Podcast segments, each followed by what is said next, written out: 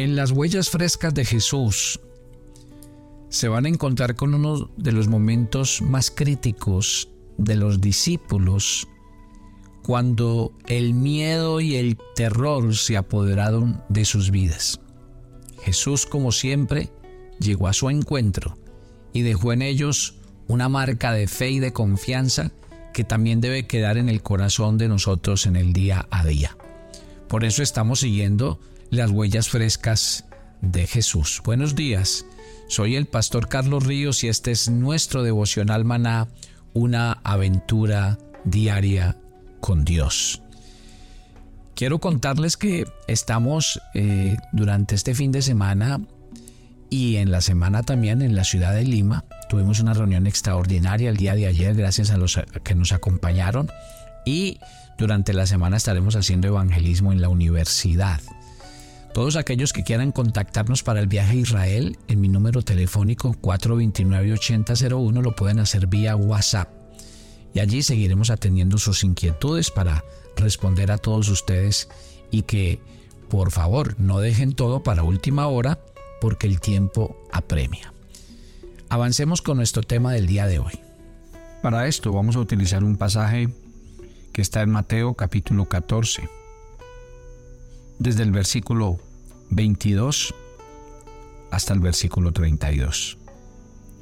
Después de esto, Jesús hizo que sus discípulos subieran a la barca para que cruzaran el lago antes que él y llegaran al otro lado mientras él despedía a la gente. Cuando lo hubo despedido, Jesús subió a un cerro para orar a solas. Al llegar la noche, estaba allí solo. Mientras la barca ya iba bastante lejos de tierra firme. Las olas azotaban la barca porque tenían el viento en contra. A la madrugada, Jesús fue hacia ellos caminando sobre el agua. Y cuando los discípulos lo vieron andar sobre el agua, se asustaron y gritaron llenos de miedo, ¡Un fantasma! Pero Jesús les habló diciendo, Calma, soy yo, no tengan miedo. Entonces Pedro le respondió, Señor, si eres tú, ordena que yo vaya hasta ti sobre el agua. Ven, dijo Jesús. Entonces Pedro bajó de la barca y comenzó a caminar sobre el agua en dirección a Jesús. Pero al notar la fuerza del viento tuvo miedo y como comenzaban a hundirse gritó, Sálvame Señor. Al momento Jesús le tomó de la mano y le dijo, Qué poca fe tienes, ¿por qué dudaste? Y en cuanto subieron a la barca se calmó el viento. Entonces los que estaban en la barca se pusieron de rodillas delante de Jesús y le dijeron, en verdad, tú eres el Hijo de Dios. Este pasaje nos dice dos cosas. Primero, que estaba muy oscuro, no se veía absolutamente nada. Y segundo, que el viento que estaba soplando era muy fuerte. Déjenme decirle algo. Que un viento este asustando a profesionales experimentados que están acostumbrados a luchar para mantenerse a flote en medio de las más grandes tormentas, quiere decir que el viento que estaba soplando era fuerte, que el tamaño de las olas era grande, que la fuerza del viento se hacía sentir y que la oscuridad de la noche era como un cuadro dramático. Y estas fueron las condiciones en las que cuando los discípulos ven a Jesús y lo identifican con un fantasma, Jesús les dice, no teman, yo soy. Pedro empieza una conversación que a mí me gusta mucho tratar de interpretar, como de dramatizar, porque la conversación fue tan rápida que no hubo tiempo a que Pedro pensara. Cuando ellos vieron que alguien venía hacia ellos, digo, un fantasma, Jesús les dijo, no teman, yo soy. Pedro él mismo respondió, si usted es el Hijo de Dios, entonces mande a que yo camine como usted está caminando sobre las aguas. Y Jesús le dijo, ven. Y cuando menos pensó, Pedro estaba caminando sobre las, sobre, sobre las aguas. Miren, ya acabamos de mirar las condiciones en las que Pedro iba a salir de la barca. Ya era suficientemente difícil tratar de caminar sobre el agua tranquila. Ahora salir cuando las olas están golpeando, cuando el viento está a su máxima fuerza y son las 3 de la madrugada. Usted está aterrado por todo lo que está pasando. Póngase en el lugar de Pedro por un momento. Yo creo que usted dice, wow, yo quiero ir detrás de Jesús y Jesús me está diciendo, venga conmigo, pero al mismo tiempo estoy muerto de miedo. Yo le pregunto, ¿qué escogería usted? ¿El agua o la barca? Y ojo con esta reflexión. La barca es lo seguro, es lo firme, es lo cómodo. Pero por otro lado, el agua es tempestuosa, las olas están altas, el viento es fuerte, hay una tormenta. Y si sales de la barca, cualquier cosa que ella signifique, hay una gran probabilidad de que te hundas y que nadie te va a garantizar qué va a pasar contigo. Si quieres caminar sobre las aguas, tienes que salir de esa barca. Creo que existe algo dentro de nosotros que nos dice que la vida es más que sentarse en la barca. Usted fue hecho para algo más que evitar el fracaso. Yo sé que esta mañana, mientras usted oye este devocional, hay algo dentro de usted que quiere caminar sobre las aguas que quiere dejar la comodidad de la existencia rutinaria y usted quiere abandonarse a la gran aventura de seguir a Dios para ver su gloria, sus milagros. Así que déjeme hacerle una pregunta muy importante. ¿Cuál es tu arca? Tu arca es cualquier cosa que represente seguridad y firmeza para ti, pero aparte de, de Dios mismo. Porque tu arca es cualquier cosa en la que eres tentado a confiar, especialmente cuando la vida está tormentosa. Tu, tu arca es cualquier cosa que te mantenga tan cómodo que no quieres abandonarla aún cuando te evite unirte a Jesús en las olas. Tu arca es cualquier cosa que te aleje de la gran aventura de ser un discípulo de Jesús. ¿Quieres saber cuál es tu barca? Tu temor te lo dirá. Simplemente pregúntese esta mañana, ¿qué es lo que más me produce temor? Especialmente cuando pienso en dejarlo atrás y caminar hacia adelante en fe. Entonces, nosotros tenemos que hacer algo como cristianos, a la luz de esto que estamos hablando hoy, soltarnos, abandonarnos totalmente al Señor. Porque eso fue. Mire, mire otra vez, la conversación rápida no le dio lugar a Pedro de pensar donde Pedro le ponga a pensar. Eh, él, no hace eso porque los seres humanos no estamos hechos para caminar sobre las aguas, para enfrentar las olas, para irnos a la aventura. No, no somos capaces. Pero como él no, no, tuvo tiempo de pensar, sino que miró a Jesús, oyó su voz y la obedeció sin pensar, ¡qué belleza! Es lo mismo. Un ser humano normal no camina sobre las aguas durante un momento parece que solo Pedro y Jesús están sobre el agua. ¡Wow! Pedro está brincando. Jesús está emocionado con su discípulo. Entonces ocurre. ¿Qué ocurre? Que Pedro sintió el viento fuerte. Que Pedro se puso a mirar a sí mismo y se dijo, uy, ¿yo qué hago aquí?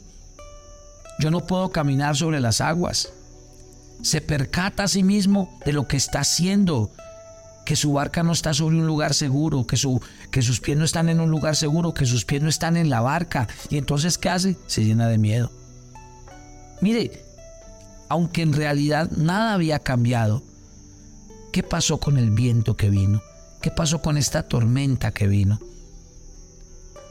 Pues lo que hizo fue que Pedro dejara de mirar al Salvador dejara de poner su confianza en Él y empezar a mirar en, en sí mismo. Todos sabemos lo que significa sentir el viento fuerte. ¿Por qué? Porque comenzamos nuevas aventuras, tratamos trabajos nuevos, emprendimientos nuevos. Y todas esas cosas que son novedosas están llenas de fe porque queremos ver milagros. Pero cuando viene la realidad, cuando vienen los reveses, cuando viene la oposición, cuando vienen obstáculos inesperados, entonces viene el viento fuerte que nos dice, ¿usted qué hace ahí? viene aquello que nos pone a dudar, que nos hace mirarnos a nosotros mismos y entonces nos hundimos. Ahora llegamos a una parte de la historia que tal vez no le puede gustar.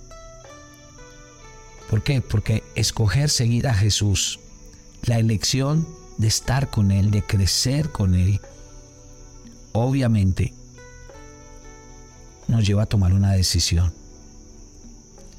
Mire que los discípulos suben a la barca y que cuando pasa el tiempo llega ya la madrugada y está muy oscuro y viene la tormenta. Ven a Jesús que camina sobre el, sobre el agua. Como no saben quién es, siente temor. ¿Qué les dice el Señor desde la barca? No tengan miedo. Pedro se ciñó los lomos. Pide permiso para ir afuera de borda. Mira el viento. Todo es temor otra vez. Pero aquella voz, no tengan miedo. ¿Crees que esa es la última vez en su vida que Pedro experimentó miedo? No, aquí hay una verdad profunda en cuanto a caminar sobre el agua. El miedo siempre estará presente. ¿Por qué? Porque cada vez que usted quiera crecer, cada vez que usted quiera hacer algo nuevo, enfrentar un nuevo desafío, cada vez que usted haga algo que nunca ha hecho antes, experimentará otra vez el miedo. Miren, alguien en un gran escrito dijo, el miedo nunca se irá mientras yo continúe creciendo. ¿Cuál fue el resultado de sentir el viento y de dejarse vencer por el miedo? Pedro comenzó a hundirse en el agua. Así que la pregunta es, ¿fracasó Pedro? No responda tan rápido. Solo mire algo acerca del fracaso. El fracaso no es un acontecimiento, sino un juicio acerca de un acontecimiento. El fracaso no es algo que nos ocurre o una etiqueta que le ponemos a las cosas, es una forma de pensar acerca de los resultados. Ellos fracasaron en silencio, fracasaron en privado y su fracaso pasó inadvertido. ¿Por qué? Porque nadie los vio, nadie los criticó. Solo Pedro ese día conoció la vergüenza del fracaso público. Solamente él conoció otras dos cosas más. Solo Pedro conoció la gloria de caminar sobre el agua. Solo él supo lo que significa hacer algo que no era capaz de lograr por sí mismo, sintiendo después la euforia más grande de que Dios le diera el poder para realmente hacerlo. Una vez que usted camina sobre las aguas, nunca lo va a olvidar. No lo olvidas nunca por el resto de tu vida. Y creo que Pedro mantuvo ese momento con él hasta la tumba. Solo él conoció la gloria de ser levantado por Jesús en un momento de necesidad. Jesús nos da una gran lección aquí. A ver, ahora sí vuélvame a decir, ¿quién fue el que fracasó? El, el que fracasó fue Pedro, que lo intentó, que se lanzó y no lo pensó dos veces, aunque se, aunque se hundió, y tuvo la experiencia y lo puede contar. O el fracaso fue de aquellos que ni siquiera lo intentaron, se quedaron allí, nadie los vio, nadie los criticó, nadie les dijo nada. ¿Y no será que la gran mayoría hoy en el mundo estamos representados en, los once que nos quedamos en la barca, llenos de miedo. Nadie nos dice nada, nada, nadie nos critica. ¿Usted cree que el fracaso es que nos vaya mal? Claro que no. Siempre que hablo del fracaso, recuerdo una frase que un abuelo cuando fue a recibir el título con su nieto, porque se estaba graduando de la universidad, y su, nieto vino muy orgulloso después de que tenía el cartón en la mano, se tomó una foto con su abuelo. Y dijo, abuelo, déme un consejo. Yo lo respeto, yo lo amo. Y su abuelo le dijo, apresúrate a fracasar, porque entre más rápido fracases, más aprenderás. Tan pronto como Pedro, hundiéndose, clamó por ayuda, Jesús él mismo le dio la mano. Sí, él inmediatamente ayudó a Pedro y lo sacó del agua. pero también lo ayudó a crecer. Porque ese día le dijo, hombre de poca fe, ¿por qué dudaste? No pienso que Jesús estaba regañando ni criticando a, Pedro, no. El detalle en este relato es que Jesús le hace esta observación a Pedro cuando están solos en el agua. El texto dice que solo después de ese comentario suben a la barca. Pudo haber sido que el Señor, como todo buen maestro, no quiso avergonzar a Pedro frente a los demás discípulos, y en la intimidad y con la seguridad de su mano derecha que lo había sido, ayudó a Pedro con gentileza a identificar la fuente de su problema. Entonces, más que aborrecer el, fracaso, lo que detestamos es que otras personas nos vean fracasar. Mire, si usted se pone en, el, en los zapatos de Pedro, habríamos intentado disimular lo que ocurrió. Sí, fue muy rico caminar sobre las aguas, pero luego sentí calor y pensé que me sentiría bien dándome un buen chapuzón. Y tal vez, mi querido Hijo de Dios, esto nos lleve a pensar que el fracaso es parte indispensable e irreemplazable del aprendizaje y del crecimiento. Ore conmigo. Ore conmigo esta mañana. Pero yo quiero decirle algo mientras ora. Aprenda a oír la voz de Dios. Y no lo piense tanto. El secreto de la conversación de Pedro y de Jesús es que no le dio tiempo a Pedro de pensar. Si tú eres el Hijo de Dios, manda que yo camine sobre las aguas. Pedro, ven. Y Pedro fue. Ahí está. No hubo lugar para que Pedro pensara, dijera, yo no soy el Hijo de Dios, yo no soy capaz de caminar sobre las aguas, el viento está muy recio. No, no hubo tiempo. Y ahí es donde uno tiene que entender. Por eso es que uno debe ser pronto para obedecer la palabra de Dios. Si le damos mucha larga y empezamos a pensar, entre más lo pensamos, menos lo hacemos.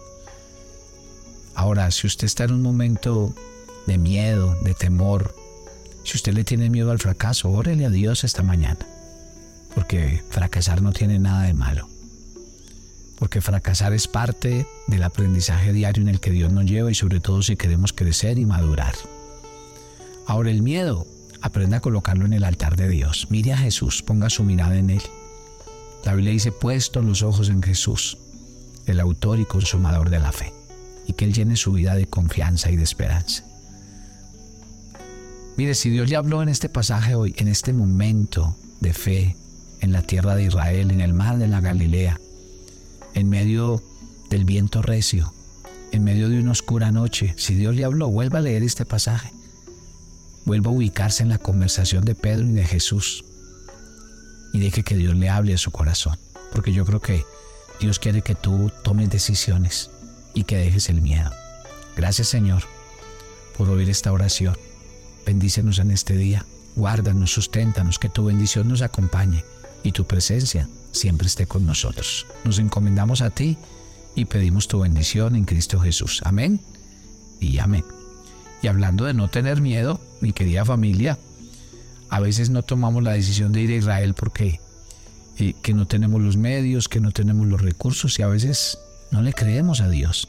Y yo creo que el primer paso para ir a la Tierra Santa es tener la fe, la convicción y la seguridad de que Dios nos va a llevar y que Dios nos va a proveer los medios. Usted verá los testimonios, yo tengo sesiones de testimonios allá cuando estamos y la mayoría de la gente cuenta que no tenían los medios, los recursos, pero le creyeron a Dios y querían estar allá. Es que ahí está el secreto. El secreto de ir a la Tierra Santa empieza porque Dios coloque ese sentir inmenso en el corazón. Así que, ¿qué están esperando? Y que Dios cada día les ayude a tomar decisiones de fe en todas las áreas de su vida. Este fin de semana estaremos el día sábado 27 a las 7 pm en la ciudad de Quito. Si usted quiere mayores informes del lugar, la hora y todo exactamente, le dejo este número telefónico 593 99 331 2750.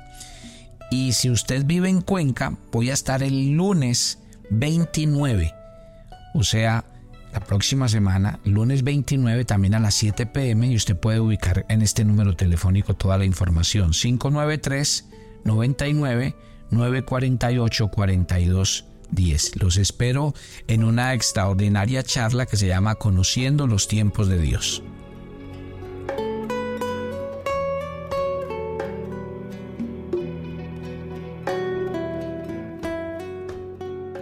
Toma tu agenda devocional, maná Hoy es el día 141 en nuestra agenda y el pasaje sugerido para la lectura en tu devocional personal el día de hoy es 1 de Timoteo 6 del 17 al 19. El dinero nos lo da Dios, no para que nos aferremos a Él, sino para que sirvamos a otros. Así que si tienes la posibilidad de ayudar, ayuda. Y si tienes necesidad, ora para que el Señor te provea. Te invitamos ahora a que respondan las preguntas que encuentras en tu agenda que te llevarán a conocer cada vez más a Dios y crecer en tu vida espiritual. Y para confirmar tus respuestas, visita nuestra cuenta de Facebook Devocional Maná o nuestra página web devocionalmaná.com.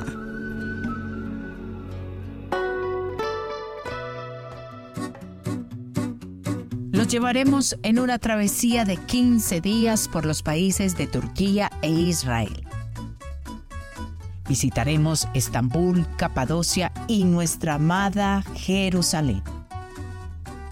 Estaremos en las regiones de la Galilea, el Mar Muerto y Jericó. Nuestros servicios, todo incluido, los mejores hoteles, las comidas servidas en abundantes buffet, entradas a todos los lugares descritos en el programa, todos los impuestos y propinas pero por sobre todo un grupo de peregrinos donde usted nunca se sentirá solo. Siempre contará con un equipo de personas para atenderle. ¿Qué espera? Únase a nuestro grupo y conviértase en un peregrino a la Tierra Santa. Te invitamos a seguir las huellas frescas de Jesús.